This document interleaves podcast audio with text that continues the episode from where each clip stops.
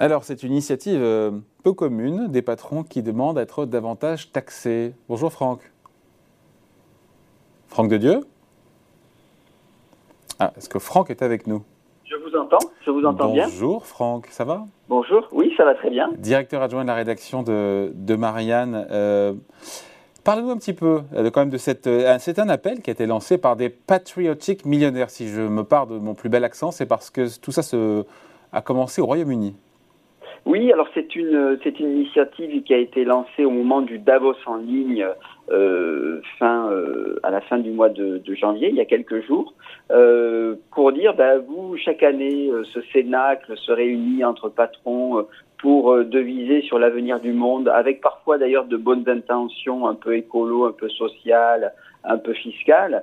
et puis vous avez cette cette initiative qui s'appelle In Tax We Trust, euh, dans les taxes, nous avons confiance, euh, qui est lancé par des patriotiques millionnaires, les millionnaires patriotes, euh, qui se disent bah, nous, on veut, on veut être taxés davantage parce que en fait, bah, ils ont cette expression les taxes ou les fourches, c'est-à-dire que finalement, soit dans la mesure où le Covid a créé davantage d'inégalités, en particulier entre les riches et les pauvres, euh, et les super riches, je devrais dire, euh, eh bien, euh, il faut que les, les, millionnaires et surtout les milliardaires mettent la main à la poche, parce que sinon, ils vont provoquer, quand ils parlent de fourche, ils vont provoquer une forme de, de révolution qui, qui les conduiront à, à perdre ce qu'ils ont déjà.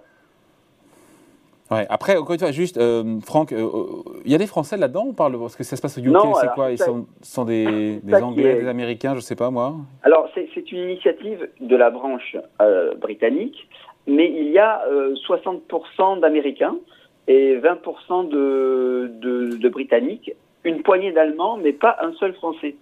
Donc, alors que pourtant le mot patriotisme, c'est un mot qui qui a certain, euh, une certaine résonance ici en France. Euh, et on peut se demander pourquoi euh, il y a peu, il n'y a pas eu de, Français qui, qui, ont, répondu à l'appel, ou plutôt que peut-être n'ont pas ils été sollicités, bien entendu.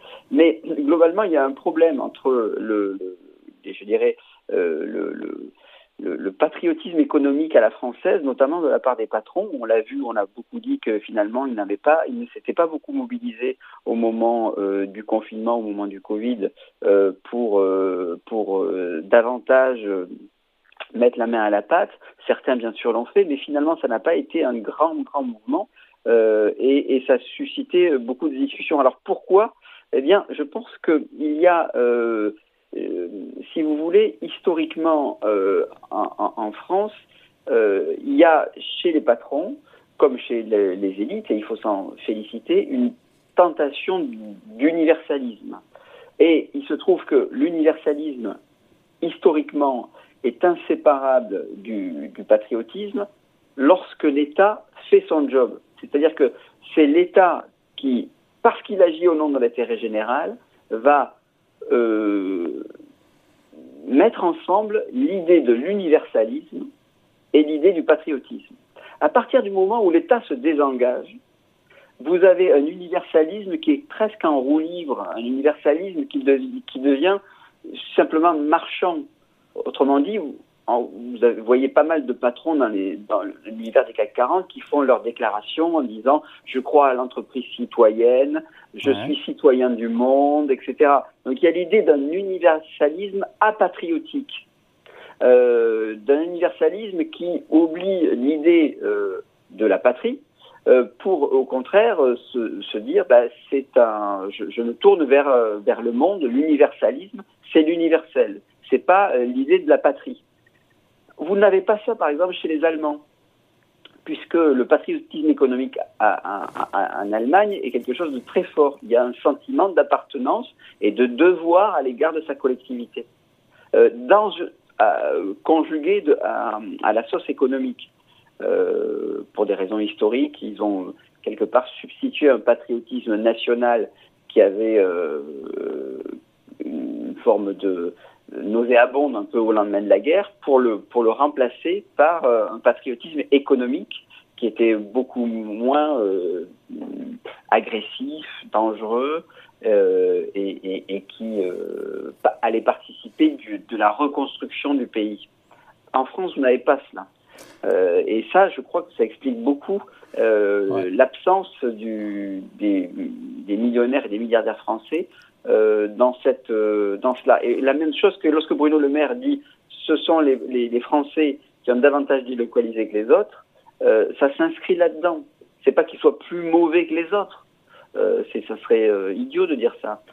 C'est qu'ils ont séparé le patriotisme hmm. et l'universalisme. Après, à la décharge des, des, riches patrons français, il faut dire qu'ils sont quand même plus taxés que leurs homologues britanniques ou américains. Peut-être ça rentre en ligne de compte, ça aussi, non? Oui, alors c'est vrai, vous avez cela les, anglo-saxons euh, considèrent que euh, ils, ont, euh, ils peuvent faire des dons aux œuvres et ça s'inscrit aussi dans une logique de protestants.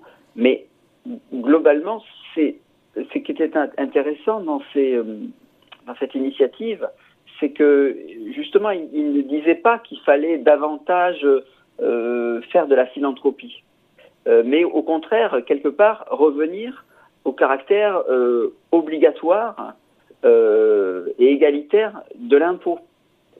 Euh, c'est en ce sens que quelque part, il se, le grand paradoxe ultime, c'est que ces, patrons anglo-saxons se francisent en disant bah, nous, on n'est pas forcément pour faire des dons aux œuvres, on est plutôt pour l'impôt. Or, ça, c'est vraiment, c'était le discours français depuis la Révolution française. Bon. En tout cas, en tout cas voilà, c'est une initiative qui est peu commune et que vous avez repérée et qui méritait qu'on en parle. Euh, qu'est-ce qu'on lit ce week-end dans, Marianne alors, on fait notre enquête sur la ah. fin des prix. On se demande qui va trinquer. Est-ce que ce sont les salariés? Est-ce que ce sont les retraités? Et alors, en 30 secondes? Ah ben, en 30 secondes, tout le monde va, va trinquer. Euh, et la seule solution pour que, pour que finalement cette inflation se fasse sans dommage auprès des, plus modestes, eh ben, c'est tout simplement de réindexer les salaires sur l'inflation. Parce que l'inflation en soi, c'est pas forcément mauvais, notamment lorsque vous êtes endetté. Je pense par exemple aux jeunes et aux gens les plus modestes qui se sont beaucoup endettés à taux fixe. quand vous avez un peu d'inflation, eh vous avez votre fardeau de débiteur qui s'allège un peu. Et c'est pour ça que si vous avez des salaires qui augmentent dans le même temps, euh, dans le même temps que l'inflation, et même peut-être un peu, un peu davantage, eh bien, euh, ça allège un petit peu le ça allège de l'inflation, de la dette. Et ça, permet, et ça permet aussi de profiter de cette croissance qui est en train de, de, de, de vibrer aujourd'hui, euh, pour que, ben, pour que justement, elle soit pas, elle soit pas coupée par une inflation qui, qui, qui, qui traduise un appauvrissement de pouvoir d'achat, mais au contraire que ça soit une, boucle assez vertueuse. Voilà, donc c'est à lire tranquillement ce week-end dans le magazine Marianne. Merci Franck, Franck de Dieu d'être rejoint la rédaction. Salut. Merci, au revoir. Ciao.